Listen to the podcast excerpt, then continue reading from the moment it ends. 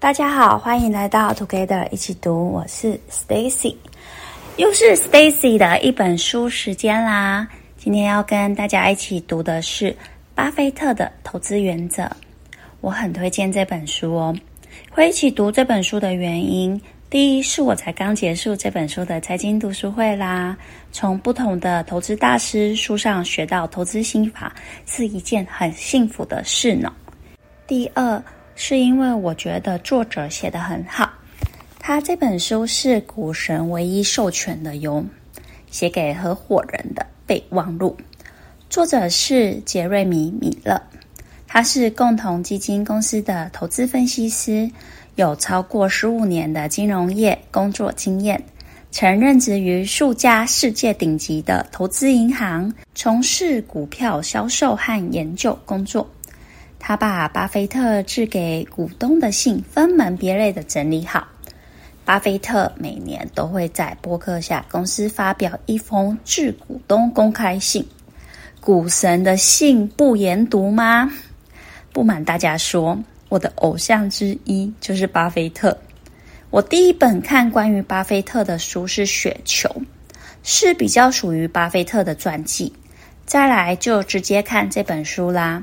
也很感谢作者把巴菲特数年来致股东的信分门别类地整理好呢。相较于《雪球》这本书的字数还是页数都比较亲民哟。哈，这本书作者总共分成三个部分，第一部分是投资的基本观念，第二部分是投资策略，第三部分是心理偏误。在开始之前，来请巴菲特本人登场吧。巴菲特说：“米勒对巴菲特合伙世界做了出色的研究和调查，并且解释波克夏是如何发展至今。如果你对投资理论和实务深感兴趣，您会喜欢这本书。”哈，就从第一部分投资的基本观念说起。每个人都有自己启蒙自己的老师，而巴菲特也不例外。我们在投资世界里，除了认识股神巴菲特，也要知道他的老师葛拉汉。这里我真的又再次钦佩巴菲特本人了。话说，回到巴菲特十九岁的那一年，他本来要申请哈佛大学商学院。但是被告知几年后申请的成功机会是比较大，所以遭哈佛拒绝的小巴菲特先生开始寻找其他商学院的可能性。他注意到哥伦比亚大学的简介资料，发现他最喜欢的书《智慧型股票投资人》的作者葛拉汉竟然在哥伦比亚大学任教，巴菲特就立刻申请入学。而且不久后，他就在他的课堂上学习，成为杰出的学生。可以看得出来，巴菲特成功特质之一就是很有行动力，还有与智者学习。我很喜欢葛拉汉的市场先生说，这个概念是把证券市场想象成一个情绪不稳定、有遭遇问题的市场先生。市场先生呢，他经营一家企业。只要他乐观，认为公司前景一片光明，就会以超高价的价格出售股份。不过，他有时候也特别悲观，就会以非常低的价格出售股票。他也经常处于情绪稳定的状态，你永远不知道市场先生的情绪如何。但可以肯定的是，今天不和他交易，明天他还会开出一个新的价格出来。这个比喻告诉我们。我们应该独立且专业的去知道实质价值的评估，而且去选择在市场先生情绪对我们有利的情况下去做出正确的选择。巴菲特也在信中写下一句话：“证券市场有市价是好事，永远别让它变成坏事，也就是别让市价不时出现异常情况左右你的判断。”那如何才能不受市场先生的情绪影响，有自己的独立判断？这个功课就是评估企业的价值。作者写道：短期的股价也许取决于市场先生的情绪，但长期的估价会大致反映公司的潜在实质价值。我很幸运，刚好在金融圈服务，所以每天都能够接触市场，提升自己对市场的敏锐度。也很感恩身边的朋友还是家人会告诉我一些好的进修讯息。所以在买股票之前，我通常会去看财报，评估公司的价值。在市场先生里还有说到很重要的一点，就是我们要知道下跌的行情将会过去。因为市场先生有时候会陷入非常悲观的状况，让我们一起回想，不论是两千年的网络泡沫，还是二零零七年的次贷危机，到离我们最近的新冠肺炎，是不是可以感受到市场先生那时候特别的悲观？但是，如同书中所说的，下跌行情终将过去。葛拉汉在《智慧型股票投资人》书中说：“真正的投资人几乎不会被迫出售持股，几乎总是可以忽略手中持股目前的价格。他只需要根据自己的需求，适时注意市价，并采取必要的行动。投资人如果因为市场波动而惊慌失措，”或因为手上资产的价格不合理的下跌而过度担忧，就会反常地把自己的基本优势变成基本劣势。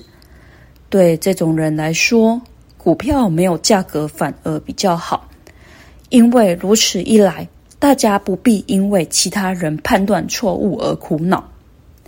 关于这一段落的结尾，再送巴菲特在一九六五年一月十八号。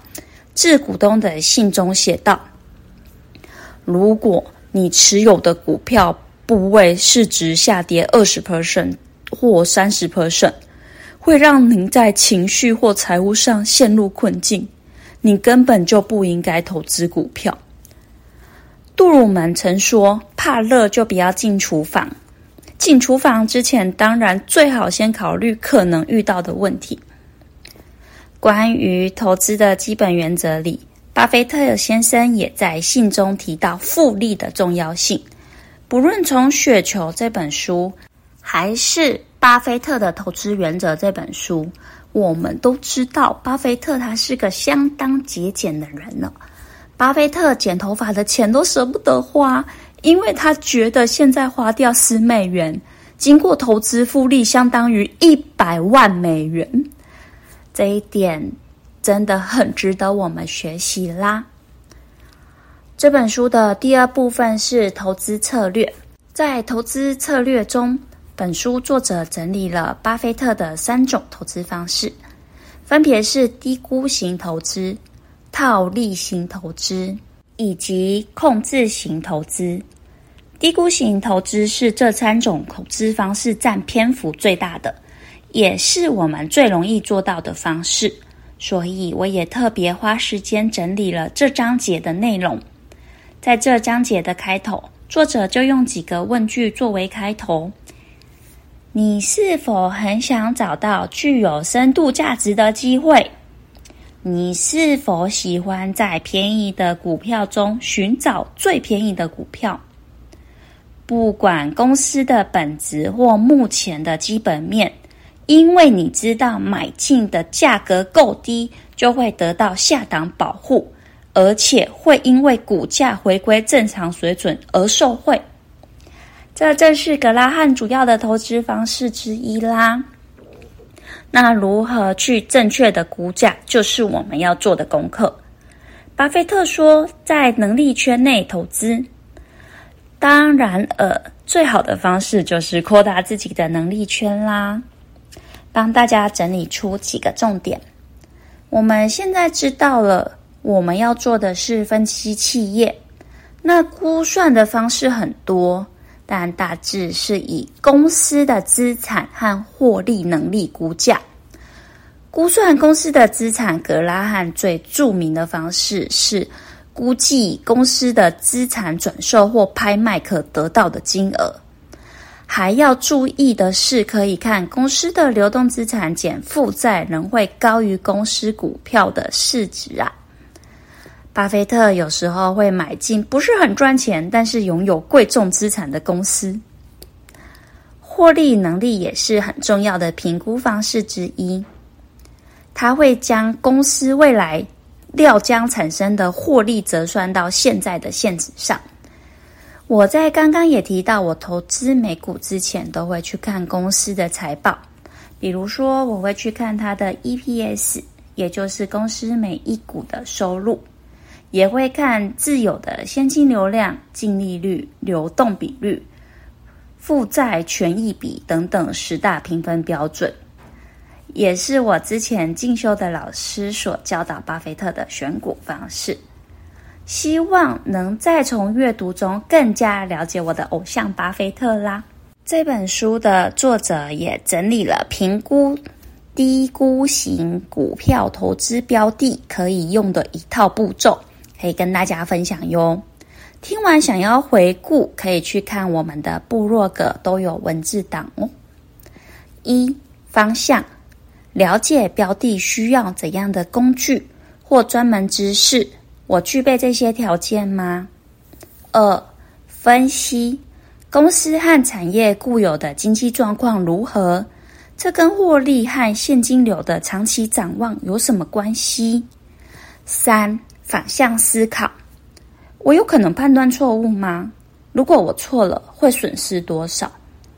四、价值判断。公司目前的实质价值是多少？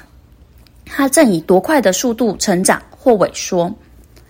五、比较，适当衡量损失风险和钱财报酬之后，相对于折现后的实质价格，股价是否比其他潜在标的更诱人？讲完比较大段落的低估型投资后，也要提提另外两个投资方式。分别是套利型投资以及介入公司经营的控制型投资。套利型投资作者有提到巴菲特小时候的故事。他说，小巴菲特以二十五分美元向祖父买进六罐可乐，后以每罐五美元卖出，所以啊，他每卖出六罐就赚了二十 percent 的套利呢。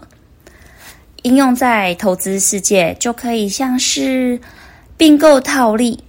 在一九八八年，巴菲特写给伯克夏股东的信中，巴菲特提出套利机会出现时必须考虑的四个问题：一、已公布的交易成功几率有多高；二、交易需要多久才能完成；三、更好的交易出现的可能性有多大？四、交易如果破局会有什么后果？第三个是介入公司经营的控制型投资。在看雪球的时候，就发现巴菲特他很常用这个方式。诶，巴菲特他蛮酷的，他会让自己成为主要股东，甚至成为经营者，让自己去取得公司的经营权。像是他在一九六六年致股东的信提到，我们的控制型投资多了一间公司，是从经营者低估型股票转过来的。我们从一九六二年十一月开始买进波克夏海瑟威的股票，理由与买进前述股票大致相同。不过，在波克夏这个例子中，我们一直买进到取得公司的控制权，而非一般投资那样在市场上卖出或转售给某一家买家。我真的觉得他很酷。我们知道了投资的基本概念，也知道了三大投资方式。最后，作者也整理了几个心理偏误，值得我们去关注，像是。股票不见得是最好的投资，因为投资的目标是尽可能冒最少的风险去得到最高的报酬，所以也尽可能的去了解债券投资还有其他的投资方式。用巴菲特在一九六九年十月的信以这段话去回答。各位必须自己决定投资债券还是股票。如果选择股票，还要决定该交给谁管理。在许多情况下，我认为这个决定主要反映你的实际和心理需求，包括是否需要定期收入，以及是否需要避免本金的大幅波动。可能也要考虑心理上是否需要此刺激，以及想象或享受丰厚报酬的乐趣。如果你想和我讨论这个问题，我很乐意帮忙。咦，毕竟是一九六九年说的啦，现在要和他讨论的话，可能有点难，哈哈。当然欢迎跟我一起讨论啦。还有投资要多分散。我也用巴菲特一九九零年代末期，他向一群学生提出忠告：如果你能找到六家很好的公司，你就不必进一步分散投资，而且要赚很多钱。